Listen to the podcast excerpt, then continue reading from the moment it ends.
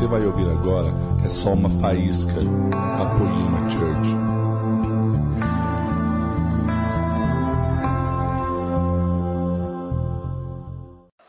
Não, tá muito fraco. Tudo tranquilo com vocês? Gente, eu estou muito feliz de estar aqui, porque é a primeira vez que um ex-assembleano está pregando no Fire, Refine. É. é a primeira vez, galera. Eu estou muito feliz de estar aqui.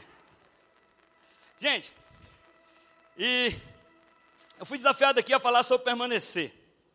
E aconteceu um fato interessante essa semana, quando eu conversava com um amigo, e ele olhou para mim e falou assim: Cara, eu nasci para ser pastor de jovens. E eu vou ser pastor de jovens por toda a minha vida. E eu olhei para ele e disse assim: Cara, você tem certeza que você só vai fazer isso por toda a sua vida? Ele disse: Não, é, eu, eu sei, eu sei que eu vou fazer isso. Deus me chamou para me permanecer nesse local e eu vou ficar buscando a presença dele, eu vou ser o melhor pastor de jovem, vou ser pastor de jovem por toda a vida. E eu comecei a perceber que muitas vezes, quando a gente fala de permanecer, a gente meio que quer atrelar o, o, o permanecer com função. Só que na verdade, Jesus nunca te chamou para permanecer numa função, numa estação. Jesus te chamou para que você permanecesse num propósito, na visão que ele estabeleceu para a sua vida. A estação e a função é só o meio que ele vai te usar. E sabe, querido, e quando nós confundimos isso, a gente fica uma vida, Xandão, estagnado, estagnado.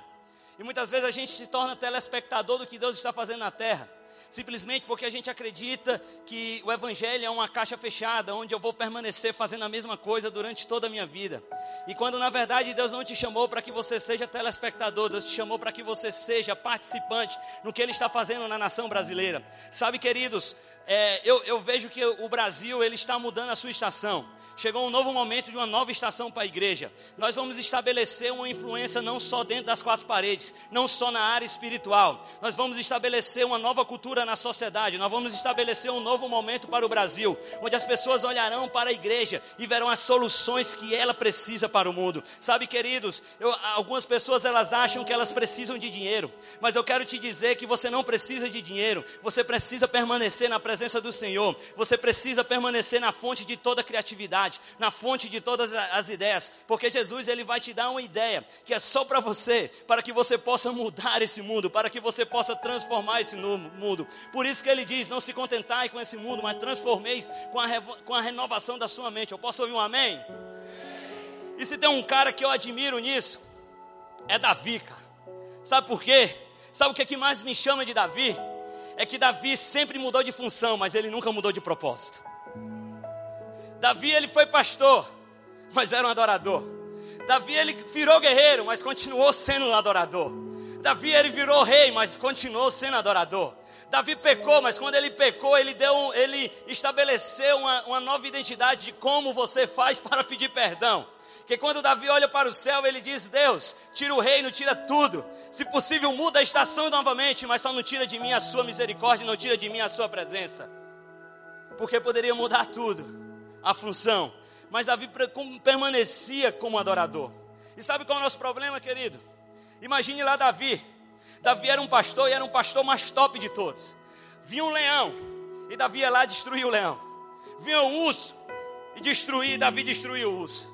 O nosso problema é que muitas vezes, quando a gente faz algo muito bem feito, a gente acha que nasceu para fazer só aquilo. Mas na verdade, matar leão não era o propósito de Davi, era a função de Davi que, está, que estava preparando ele para um propósito muito maior. Sabe, queridos, quando eu comecei a pregar e evangelizar nas ruas, eu pensei que eu era um especialista em expulsar demônio, porque eu expulsava muito demônio. Eu ia evangelizar e no dia que o demônio não se manifestava, eu ficava triste, porque eu adorava expulsar demônio durante muito tempo as pessoas perguntavam para mim, Samuel, você nasceu para fazer o quê? Eu dizia, cara, eu nasci para expulsar demônio, é muito massa expulsar demônio. Só que sabe, queridos, eu conheci a Fabíola porque eu expulsei um demônio, viu? Mas não era isso que Deus tinha para mim. Sabe, chega um momento na vida de Davi, que Davi, que Deus chega para Davi e muda a função dele, Deus muda a estação da vida de Davi. Então Davi, que era um pastor, Jessé chama ele e diz: Olha, agora tu vai levar comida para os seus irmãos. Então Davi vai para a guerra. Só que quando Davi chega na guerra, Davi já não tem mais uma mentalidade de pastor. Pastor era quando ele estava no campo. Quando Davi chega na, na guerra, a mentalidade dele já era de guerreiro, porque a primeira coisa que ele faz é dizer quem é esse circunciso que ousa falar contra o Deus vivo. Sabe, queridos, eu quero te dizer que não adianta você mudar de ambiente se você não mudar a sua mentalidade. Sabe, queridos, a gente precisa entender porque para cada estação, Jesus tem algo novo para a minha vida. Jesus tem algo novo para a sua vida. E não adianta você entrar numa estação nova e permanecer da mesma maneira. Sabe, queridos, Deus ele tem um vinho novo para cada estação nossa. Deus tem respostas novas para cada estação nossa. Deus tem algo grande para fazer em cada estação nova. Não imagine que você nasceu para fazer só algo e você vai ficar permanecendo assim para sempre. Não. Você foi chamado para permanecer na presença do Senhor. Você foi chamado para manter seus olhos no Senhor. Cristo em nós é a esperança da glória. Mas não adiantava Davi lutar com, com, com Golias com o um pensamento como se ele fosse um pastorzinho de ovelha. Não, ele era um pastor de ovelha que cuidava das ovelhas. Mas a partir do momento que ele entra na guerra, ele já vira o maior dos guerreiros. E quando estava todo mundo comendo, o, o, com medo, estava todo mundo correndo, Davi se levanta e diz: Eu vou lutar com esse filisteu, eu vou lutar contra esse circunciso. Cara, eu, eu fico fascinado com isso. Mas você é só um garoto. Você é só um garoto, São. Davi olha, não importa. Olha o segredo de quem não muda o propósito. Olha, Davi, você é só um garoto. Olha, eu quero te dizer que quando vinha um urso e quando vinha um leão, eu destruía, porque o Senhor me dava eles, porque o Senhor entregava nas minhas mãos. A hora que ele vai lutar contra Golias, ele diz da mesma maneira que o Senhor entregou o leão, o urso, ele vai me entregar esse gigante, porque a minha função mudou, mas o meu propósito não muda. Eu continuo exaltando o Deus vivo, eu continuo dando honra, toda a glória, toda louvor para esse Deus vivo. Sabe, queridos, eu quero te dizer que a função, a sua estação, quem sabe Deus esteja mudando no fare, mas eu quero te dizer que o seu propósito continua a ser permanecer nele, permanecer na videira. Sabe, a gente às vezes pensa que os céus se alinham a nós. Não, não, não são os céus que se alinham a você, é você que entende o que os céus estão falando e você decide se alinhar ao que Deus está falando para o Brasil. Sabe uma coisa que eu fico triste? Quando eu vejo pessoas que tinham uma visão e que elas perdem essa visão no meio do caminho, porque elas não entendem o alinhamento do céu. Elas continuam achando que o Evangelho é simplesmente só uma função, quando na verdade o Evangelho é o poder de Deus para mudar o mundo. Sabe o que, é que acontece quando a gente não entende isso, não entende essa estação? Quando o inimigo grita contra nós, quando as novas adversidades se levantam, a gente fica com medo disso. Quando chegou Golias, uma nova adversidade, um gigante, todo Israel ficou com medo. Quando Golias começou a rugir, todo Israel ficou com medo. Já observou que estava todo mundo com medo do gigante? Mas sabe por que Davi não tinha medo? Porque o gigante não importa quando eu sei que estou construindo algo muito maior do que ele. Sabe, querido, não importa o que Satanás tenha fazendo para se levantar contra a igreja. Não importa se o marxismo cultural ele vai continuar falando alto. Não importa quando na verdade se levante o que venha se levantar, porque eu sei que eu estou construindo algo muito maior do que qualquer coisa que venha se levantar contra os céus. Porque eu construo, não, não, não estou construindo algo baseado em mãos humanas. Eu não estou construindo com a mentalidade terrena. Eu estou ouvindo o que os céus estão me dizendo. E eu sei que o que os céus têm para a terra não é algo que vai ser que vai ser algo desprezível. O que os céus têm para a terra são soluções que vão mudar para sempre a história da terra. Sabe, esses dias eu estava vendo um documentário e eu vi, e eu vi no documentário o cara olhando assim para o dono da Tesla. A Tesla, a Tesla é aquele carro que anda sem motorista. E eu achei incrível alguém criar um carro que anda sem motorista. E quando focaram no dono da Tesla, falaram assim: o sonho desse cara é construir uma casa em Marte. E ele está vivendo para construir uma casa em Marte. Porque ele acredita que ele vai ter investimento suficiente para construir uma casa em Marte. Na hora que estavam dizendo isso, Deus falou comigo. Ele disse: Samuel, você está vendo esse cara? Esse cara, ele tem dinheiro. E ele acha que com dinheiro ele vai construir uma casa em Marte. Ele está pensando além da sua realidade, ele está pensando além dos seus olhos. Samuel, às vezes eu fico triste porque eu olho para os meus filhos e os meus filhos estão conformados com a realidade do Brasil. Mas eu quero te dizer, Samuel, que eu sou a fonte de todas as ideias, eu sou a fonte de toda a criatividade. Então eu quero que meus filhos sonhem com coisas que vão além da realidade humana perceber. Eu quero que meus filhos sonhem com o fim do homossexualismo no Brasil. Eu quero que os meus filhos sonhem com o fim da prostituição no Brasil. Eu quero que os meus filhos sonhem com o fim da orfandade do Brasil. Mas você pode dizer, Samuel, isso parece impossível. Queridos, eu estou construindo algo que é muito maior do que que qualquer gigante. Eu estou vivendo uma estação que é algo que, maior do que qualquer coisa que possa se levantar. Eu estou que nem Davi, porque pode mudar a função, mas não pode mudar o propósito. Pode mudar a tarefa, mas não pode mudar a visão. Eu quero dizer que Cristo em nós, a esperança da glória. Cristo em você, a esperança da glória. Sabe, queridos, eu acredito piamente que aqui tem pessoas que vão mudar a história desse país, porque Deus vai levantar cientistas que vão descobrir a cura do câncer. Onde está isso? Está na nossa criatividade que vai ser dada para os céus. Eu acredito que aqui estão se levantando as canções que nunca foram cantadas. De onde está isso? Está na criatividade que vem dos céus. Samuel, eu, você acredita mesmo tudo isso? Eu acredito. E não só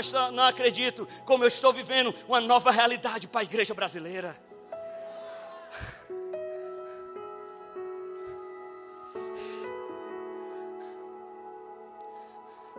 Sabe, gente?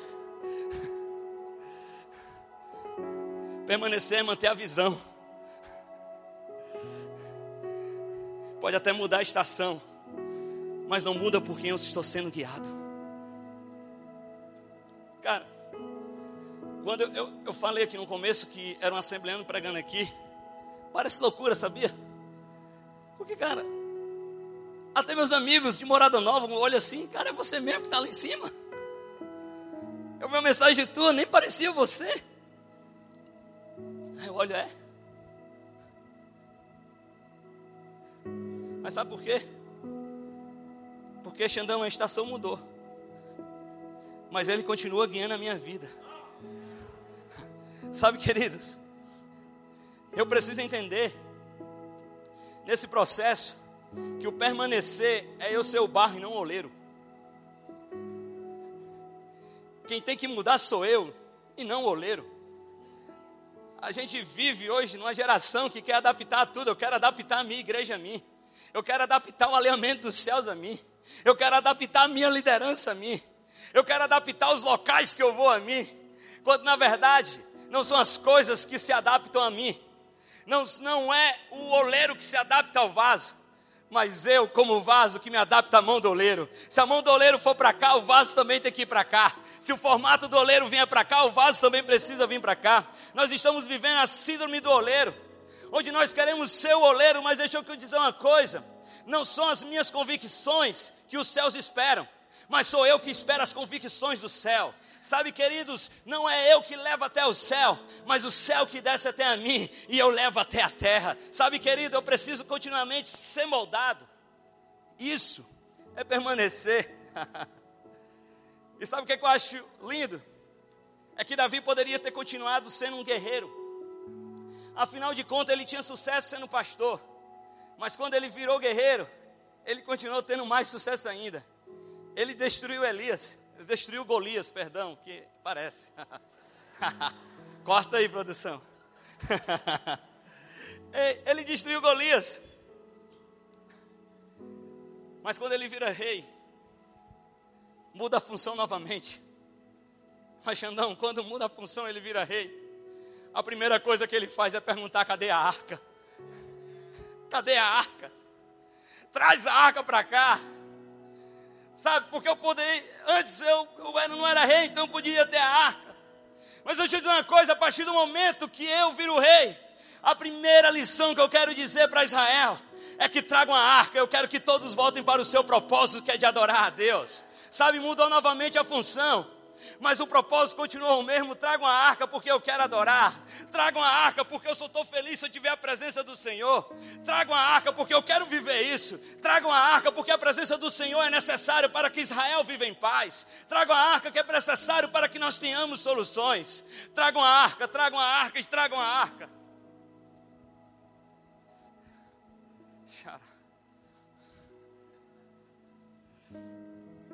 Gente, Davi era tão incrível em ser guiado pelo seu propósito que Davi cai.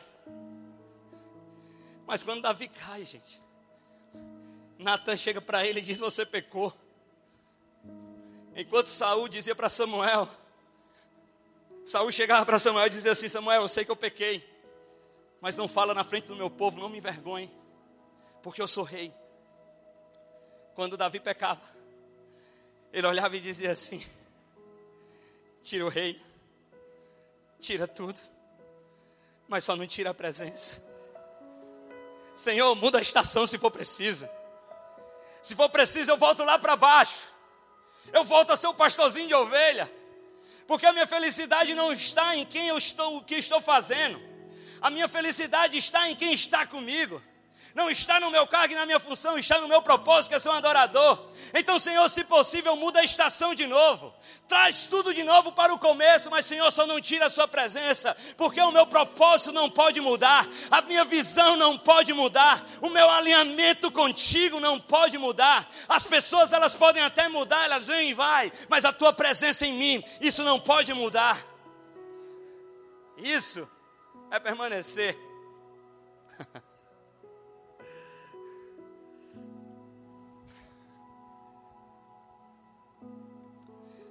Davi corre do seu filho, depois de pecar. E quando Davi está correndo, Davi está perdendo o reino. Mas tudo o que Davi fazia era adorar a Deus. Porque ele permanecia não na função ou no cargo, ou não na estação.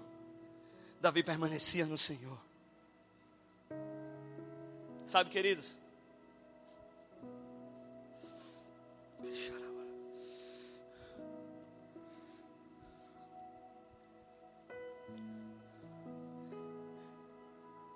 Eu quero dizer que quem sabe, ou a maioria aqui vão viver coisas novas depois do Fire. Gente, esse é meu segundo Fire. E eu só vivo coisas novas depois do Fire. Só tem uma coisa que nunca mudou na minha vida desde lá da Assembleia de Deus. Sabe o que é? É porque a pessoa que ainda fala na minha vida ainda é a mesma o Senhor continua falando na minha vida. A função mudou. A igreja mudou. O pastor mudou. Os amigos mudaram. Mas o propósito não. Eu continuo vivendo intensamente para Ele. Então, queridos, eu oro para que vocês sejam invadidos com toda a sabedoria do céu para que vocês possam entender de verdade quem está com você. Para que vocês possam entender de verdade que toda a nossa vida ela é feita de estações. Que a estação possivelmente vai mudar várias vezes, sabe? Mas só há uma coisa que não pode mudar: a nossa fome por Jesus, o nosso prazer por Jesus.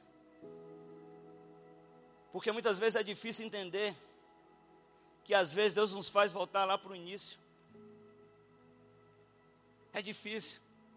Quando eu montei minha casa todinha lá em Fortaleza, tinha a casa dos meus sonhos. Deus mandou vir para São Paulo com a mão na frente e outra atrás. Três meses morando com os outros. Três meses recomeçando. Três meses de dificuldade. Mas sabe, queridos, eu quero te dizer que só não deixou de acontecer alguma uma coisa o altar da minha casa, ele nunca foi desfeito. A presença dele, ela nunca foi embora. Mude as estações, mas não mudemos o propósito. Feche seus olhos, eu quero orar por você. Pai, eu quero te agradecer, Deus, porque o Senhor é o Deus que as suas misericórdias se renovam por toda manhã. Pai, que nesse momento o Senhor possa continuar mudando as estações da nossa vida. Pai, que nesse momento o Senhor possa continuar sondando os nossos corações. Que a partir desse dia sejam dias transformadores, sejam dias de vivermos o sobrenatural, vivemos soluções para essa terra que nunca foram feitas, vivemos um avivamento que nunca aconteceu. Mas, Pai, que possa se mudar as estações e as nossas funções. Mas nunca, Deus, nunca se mude o seu propósito em nós. Cristo em nós, a esperança da glória. Cristo em mim, a esperança da glória. Cristo em seu povo, a esperança para o Brasil. Muito obrigado.